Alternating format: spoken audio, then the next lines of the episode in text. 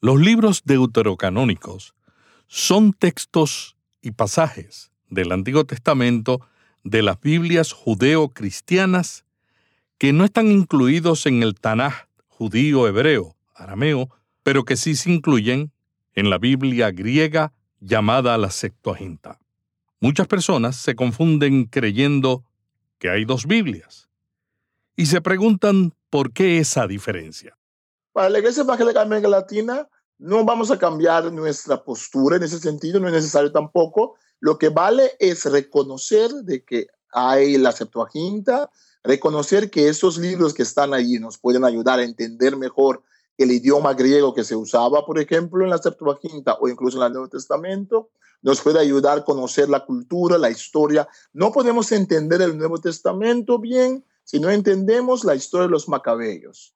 Hola, ¿qué tal? Aquí Melvin Rivera Velázquez con otra edición de Cambio 180, un podcast sobre Biblia, liderazgo y comunicación digital. Hoy dialogamos sobre esos libros tan misteriosos que traen tanta confusión, los libros deuterocanónicos de la Biblia.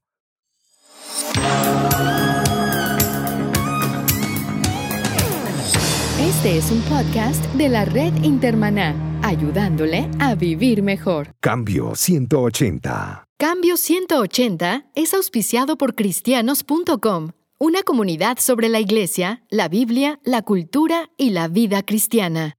Cambio 180.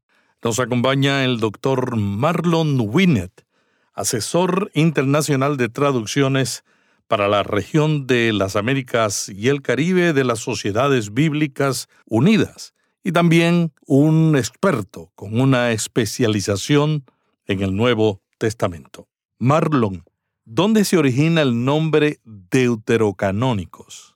Bueno, digamos la nomenclatura, la denominación deuterocanónico sale del uso de la iglesia y la teología de lo que llamamos el canon, la palabra canon significa en ese sentido una lista de libros normativos que una comunidad de fe considera de ser palabra de Dios.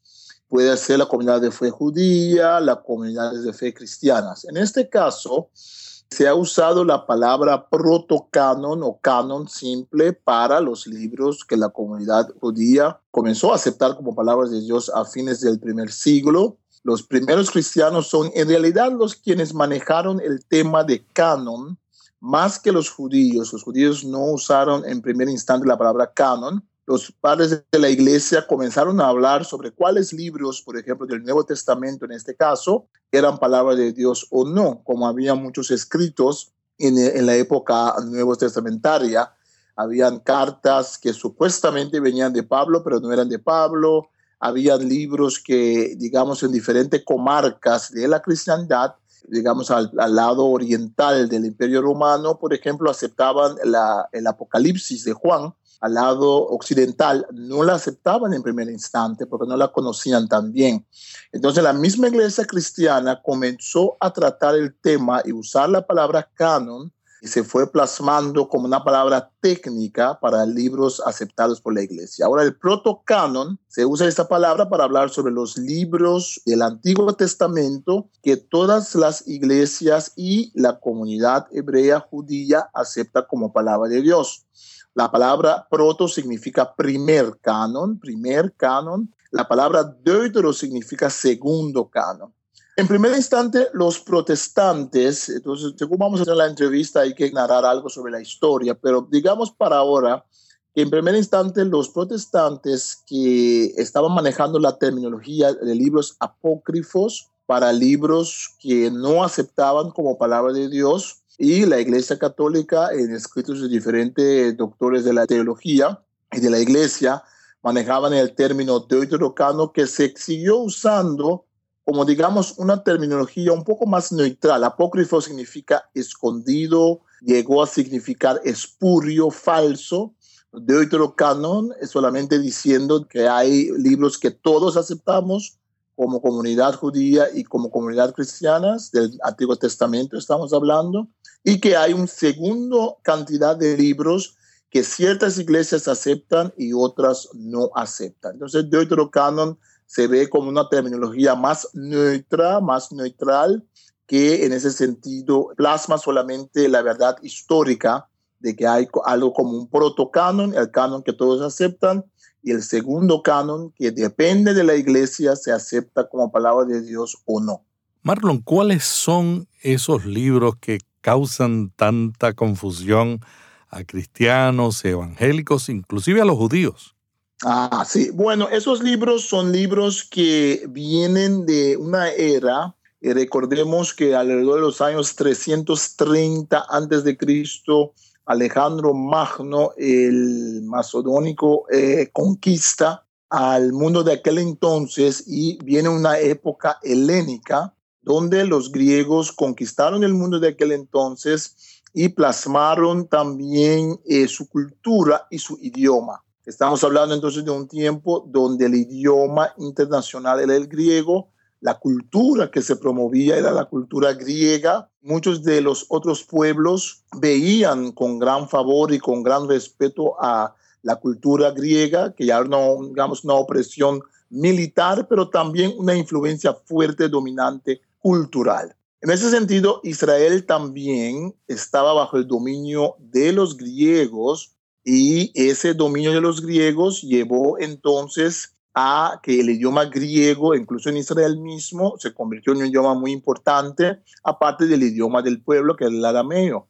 Cuando hablamos ahora de esos libros, tenemos que ir un poco en la historia y ver que en ese tiempo, el tiempo donde dominan los, los griegos, cuando Alejandro Magno muere, él deja su imperio en manos de sus generales que pelean el uno contra el otro. Ahí los, digamos, los Ptolomeos, los, los Lágidas, ¿no? Que pelearon el uno contra el otro y dividieron el imperio de Alejandro en diferentes partes. Una parte que tenía mucha autoridad y mucha vigencia, digamos, ya por su ancianidad, era Egipto. Alejandría, la capital, era muy conocida en el mundo helénico de ese tiempo como un lugar de estudio, un gran centro de, digamos, publicaciones de libros de estudio. La historia nos dice que Ptolomeo, uno de los Ptolomeos, uno de los reyes Ptolomeos, le invitó entonces a los judíos a traducir como ellos estaban muy, digamos, los griegos muy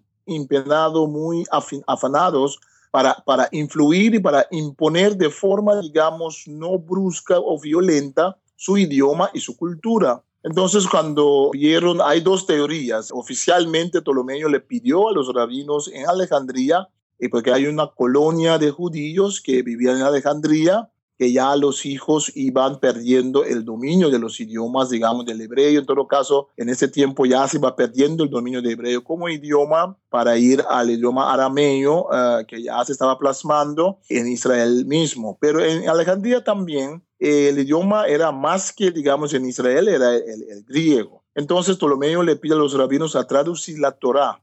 Y según la historia lo, lo hacen 70 rabinos lo hacen, 70 cubículos van a sentarse y 70 días hacen la traducción. Según la leyenda salen... Literalmente, es literalmente.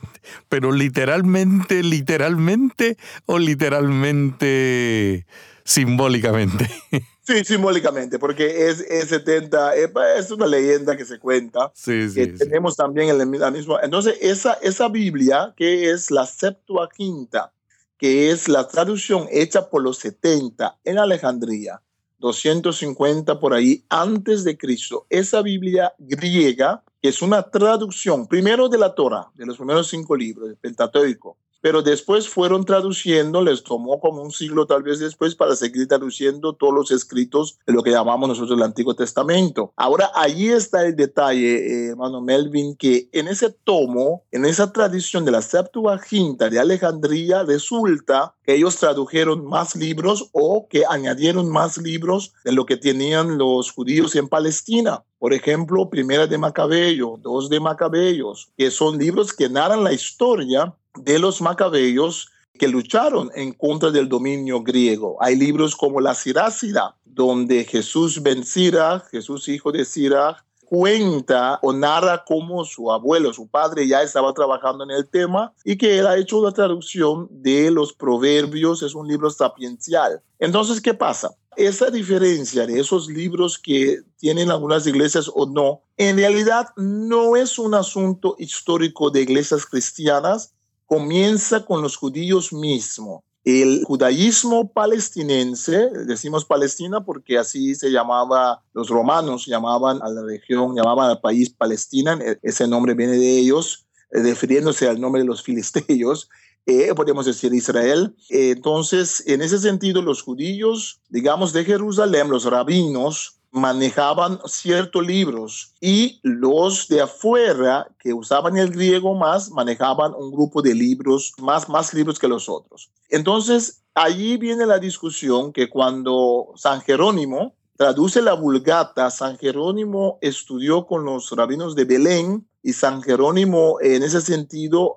está muy enfocado en el protocanon y él dice que hay algunos libros que son, digamos, algunos son buenos para leer, pero algunos poco espurios, pero él traduce algunos de esos libros, pero les da un cierto de etiqueta. Él dice son libros, digamos, no sé si él usó la palabra apócrifa, son libros, digamos, algunos espurios, pero son algunos son libros de valor, pero no perteneciendo a, digamos, al canon como libros normativos para la fe. Entonces, después de San Jerónimo tenemos ese problemón, porque según van los, los siglos, en cierto momento la iglesia cristiana, antes de la reforma, nunca afirmó cuál era su canon de forma explícita, se manejaba la vulgata que incluía esos libros con notas de San Jerónimo de que hay que tener un poco de cuidado, que son parte de la tradición judía, pero que no necesariamente son palabras de Dios. Es cuando viene la reforma que los reformadores como Calvino, a Martín Lutero, dijeron, bueno, vamos a seguir el canon palestinense, vamos a seguir el canon que en tiempos de Jesús se manejaba en el país, en la Tierra Santa. Entonces eh, ellos comienzan a decir, esos libros podrían ser que son buenos para leer, no son buenos para plasmar doctrina. Y ahí es donde la Iglesia Católica, entonces, que ahora es la Iglesia Católica romana en ese sentido, después de la Reforma, cuando hay, digamos, el quiebro entre las iglesias, la Iglesia Católica, el, el Concilio de Trento, afirma que sí esos libros son palabra de Dios. Entonces, allí tenemos un problema que es una situación histórica que data de antes del cristianismo. Y ya voy a seguir contando un poco por qué serían los motivos de los judíos en Israel en el siglo I para negar esos libros o para, digamos, denegar eh, la Septuaginta como palabra de Dios. Pero la Biblia traducida por Lutero y la traducción Reina Valera, que es la más utilizada hasta el día de hoy, por los evangélicos. Cuando Casiodoro la hizo, la tradujo con los libros deuterocanónicos. Sí, sí, correcto, correcto. Ese, eh, donde íbamos, y me un buen punto, es que muchos evangélicos no saben que Martín Lutero tradujo esos libros, puso una nota diciendo esos libros son buenos para leer, pero no para basar doctrina.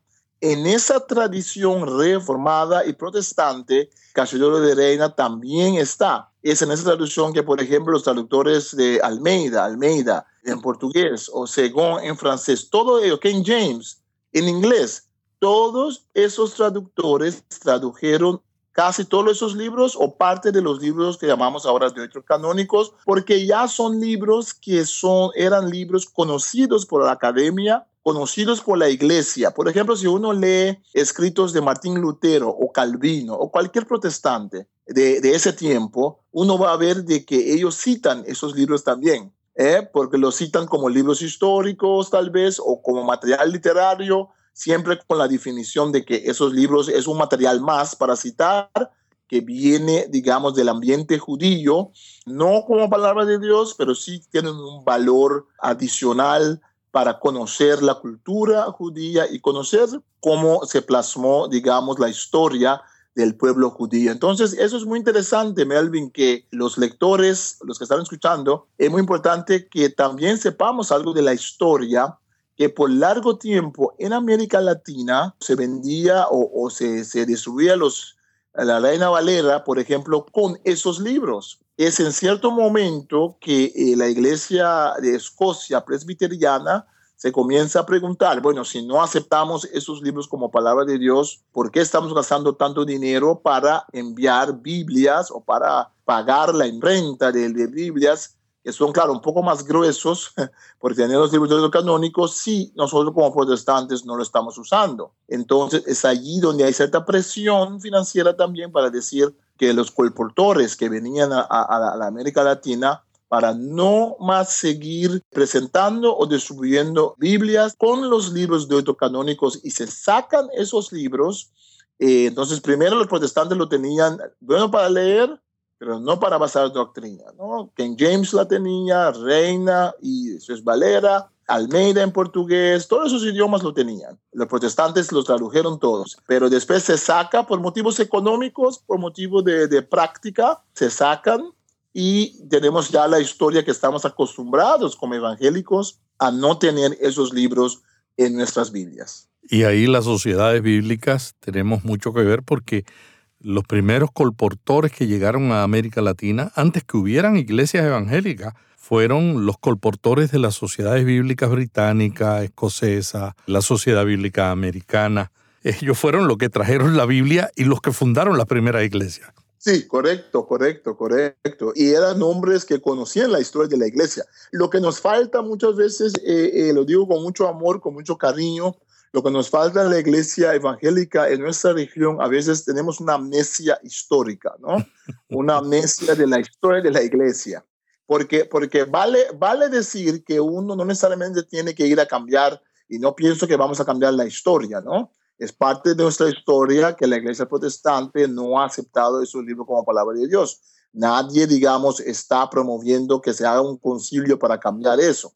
Lo que sí es importante es saber la historia y saber que esos libros no son libros, digamos, católicos en ese sentido, son libros judíos. Hay muchos más libros judíos. De hecho, en la Septuaginta, esa traducción, ese tomo hecha 250 por allí antes de Cristo, comenzando por eso, por los judíos en Alejandría, que tiene más libros que tiene la Biblia que nosotros manejamos, la Tanaj, como lo llaman los judíos, que tiene la Torah, la Nevi'im y la Ketubim. Entonces, la ley, los profetas y los escritos, esa Biblia tiene mucho más libros que, por ejemplo, la Iglesia Católica acepta. Hay, por ejemplo, el libro de Jubileo, hay otros libros en la Septuaginta que la Iglesia Católica, por ejemplo, no tiene como parte de sus libros canónicos o que los reformadores tampoco tradujeron. La iglesia que acepta la Septuaginta integralmente como su Biblia todavía son las iglesias ortodoxas. La iglesia ortodoxa en Rusia, en Grecia, y hay diferentes variantes en la iglesia ortodoxa también, cuáles libros sí o no, pero ellos son los grupos que aceptan más libros. La iglesia que acepta más libros que todos es la iglesia copta en Etiopía, que incluso tiene el libro de Enoch, que es un libro muy famoso en ese tiempo de Qumran, que en Qumran se encontraron muchas versiones del libro de Enoch. Recordemos que el libro de Enoch es el libro, a la historia a cual se refiere eh, Judas, cuando Judas habla sobre Moisés, y, y, es Judas, ¿no? Cuando habla sobre Moisés, eh, la lucha por, por, digamos, el cuerpo de Moisés, está citando el libro de Enoch. Entonces era un libro muy conocido en la comarca, tanto por los cristianos como los judíos. Hay una iglesia que todavía lo acepta, la iglesia copta. Entonces solamente estoy diciendo que esto para, para ensancharnos, digamos, el conocimiento de que hay diferentes iglesias cristianas con ancianidad, con, iglesias que estamos diciendo, iglesia copta de, Etiopía o iglesia copta de, Egipto, son iglesias que, digamos, trazan sus raíces, ¿no? Hasta primer siglo de Cristo, ¿no? Después de Cristo. Hay una teoría en Etiopía de que el arca está todavía localizada allá. Sí, sí, sí, sí, no, tienen sus raíces profundos y tienen diferentes canones. Entonces, para la Iglesia Evangélica de América Latina, no vamos a cambiar nuestra postura en ese sentido, no es necesario tampoco. Lo que vale es reconocer de que hay la Septuaginta, reconocer que esos libros que están allí nos pueden ayudar a entender mejor el idioma griego que se usaba, por ejemplo, en la Septuaginta o incluso en el Nuevo Testamento, nos puede ayudar a conocer la cultura, la historia. No podemos entender el Nuevo Testamento bien si no entendemos la historia de los macabeos porque ahí hay alusiones. Hay una fiesta, la fiesta de dedicación del templo. Esa fiesta pienso que se menciona en Juan 10, podría ser. Y esa fiesta no aparece en el protocanon, no aparece en, la Torá, en el Pentateuco. Esa fiesta viene cuando los macabeos echan afuera a los griegos y tienen que rededicar el templo. Y vemos que desde ese momento comienzan a celebrar la fiesta y Jesús también fue para esa fiesta, esa, celebración. Entonces, para entender bien lo que la historia del pueblo judío, la historia del mesianismo, la historia de cómo lucharon en todos los tiempos para defender la palabra de Dios y la pureza del templo, hay que conocer primera de Macabeo, por lo menos, ¿no? Segunda de Macabeo, primera de Macabeo. Hay que conocer la historia. Entonces, por ese sentido, la polémica, digamos, hay que bajarla, bajarla, digamos, de intensidad no es, digamos, una propuesta. Las sociedades bíblicas respetan a todas las iglesias, servimos a todas las iglesias y ahora estamos presentando, bueno, ya desde algunas décadas, ¿no?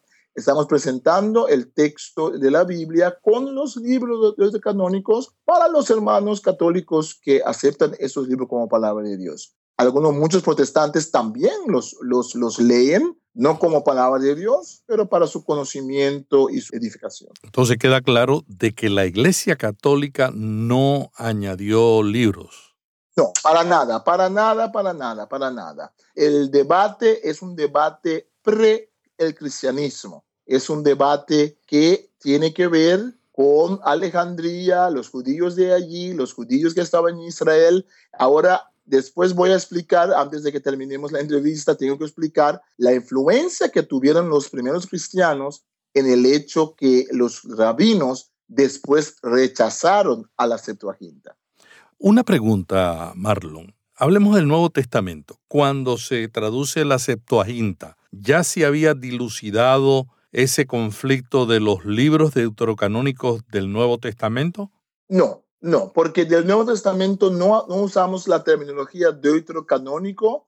El Nuevo Testamento viene después. Recordemos que eh, la Septuaginta fue traducida siglo 2, 3 antes de Cristo, ¿no? Pero hubo dudas con algunos libros del Nuevo Testamento como Hebreo, Santiago. Después, sí, sí, después cuando la primera iglesia comienza a hablar sobre sus libros y salen versiones, digamos, un poco chimbos, como decimos, pocos, digamos, espurios, que habían cartas de Pablo que no eran cartas de Pablo, salen evangelios extras, evangelio de Tomás, evangelios agnósticos, entonces la iglesia comienza a plasmar. En esa discusión, y hay concilios donde la iglesia, los, padres de la iglesia se pusieron a sentar y tomaron nota de que hay, por ejemplo, la carta de Santiago, que es una carta que no conocían en ciertas regiones del cristianismo. El libro de Apocalipsis, el libro de Hebreos.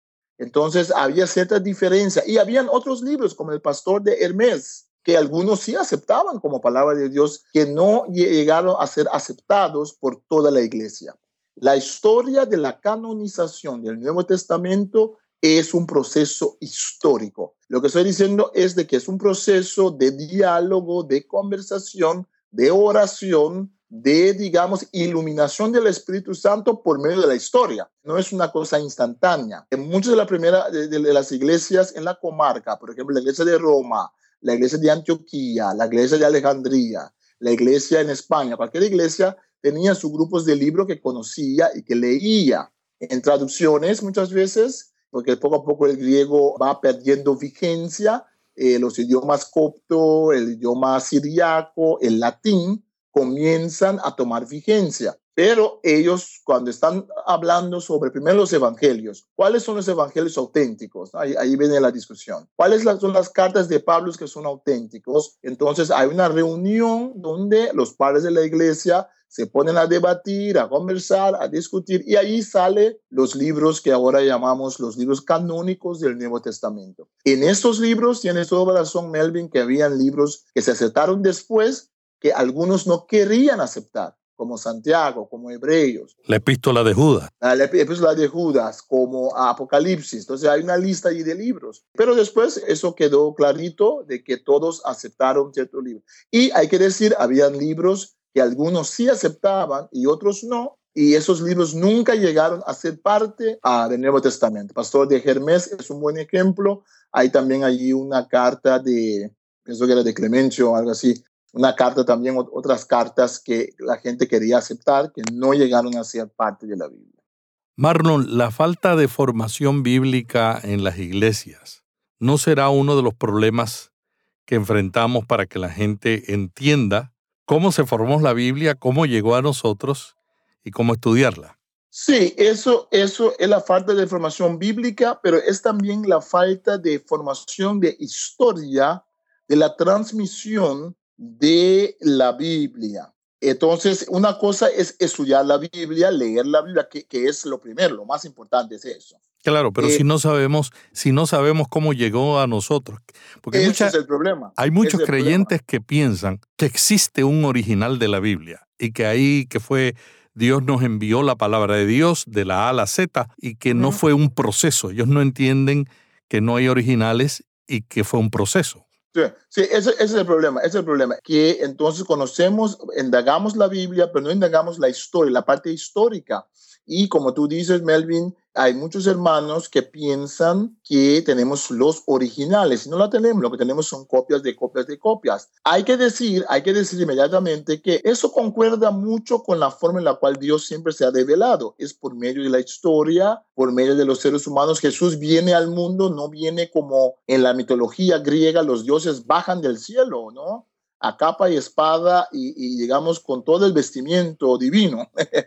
en el caso de Jesús, Jesús viene, nace como un ser humano, nace y como los seres humanos, los seres humanos nacen. Entonces tenemos que tomar eso como analogía. La Biblia también, ¿qué es la Biblia? La Biblia es palabra de Dios, pero ¿cómo nos viene la Biblia? Nos viene por medio de una historia de composición una historia de nadación, una historia oral muchas veces primero, una historia de comunidades de fe, de personas individuales que juntos plasmaron los textos. Y, por ejemplo, tomemos lo que dice Lucas, ¿no? Lucas dice en Lucas 1, 1 hasta 4, distinguido Teófilo, muchos han tratado de escribir sobre las cosas que han acontecido entre nosotros, pero yo, después de haber investigado todo, ¿eh? cuidadosamente, he decidido de escribirlo en orden, dice él. Entonces, Lucas mismo, el santo escritor, nos está diciendo de que él ha hecho un trabajo de historiador, un trabajo de compilación, un trabajo de editación, un trabajo de, digamos, tomar los textos o las historias y plasmarlos, como él dice, en orden. ¿Cuál orden? Todavía se discute, porque él tiene su orden teológico también, ¿no? lo que quiere plasmar. Esas cosas no van en contra de la fe cristiana. El problema no es la fe cristiana, el problema es la forma en la cual muchos de nosotros hemos eh, llegado a la fe y hemos tenido la enseñanza sobre la Biblia. Digamos que si no nos han enseñado una forma errónea, la falta de información nos ha llevado a sacar conclusiones erróneas y cuando decimos se nos sacude el piso porque no sabíamos tal y tal, Dios no se sacude. Lo que, está, que estamos sacudiendo en realidad cuando oímos algo de la historia de la Biblia, de la historia de la composición, es nuestras falacias, nuestros pensamientos erróneos en cuanto a la composición. Tomemos nota de que muchos de los padres de la iglesia, o todos los padres de la iglesia de ese tiempo, siglo II hasta siglo IV, tomemos en cuenta que los reformadores los grandes hombres de fe, como Wycliffe o como, como los grandes eh, predicadores después, los puritanos, muchos de ellos eran estudiosos académicos de la Biblia y sabían del problema, sabían de la discusión, sabían de lo que, lo que estaba en juego, pero sí mantuvieron su fe en Dios. Ahí es por donde vamos a América Latina, pienso yo. Vamos más y más creciendo en nuestro conocimiento del trasfondo de la composición de la historia de transmisión de la Biblia sin perder nuestra fe, pero tomando la historia, respetando esa historia y dando, digamos, con contundencia, dando testimonio de que sí, es de esa forma que Dios se ha revelado a nosotros. Marlon Winnet, muchas gracias por este diálogo sobre los libros deuterocanónicos de la Biblia. Siempre las conversaciones contigo son una delicia donde todos aprendemos. El doctor Marlon Winnet es de las Antillas Holandesas, pastor, consultor de traducciones de las Sociedades Bíblicas Unidas. La semana que viene continuaremos con un diálogo sobre temas de interés para pastores y líderes. Hasta aquí Cambio 180. Cada semana, Melvin Rivera Velázquez dialoga con destacados invitados sobre temas de interés para pastores y líderes. Cambio 180 le ayuda a mantenerse relevante en un mundo cambiante. Si este podcast le gustó, vaya a iTunes y suscríbase para recibirlo automáticamente lo publiquemos. También déjenos ahí una valorización y comentario. Para más artículos sobre estos temas, visite cambio180.com. Cambio 180. ¿Cómo mantenerse relevante en un mundo diferente?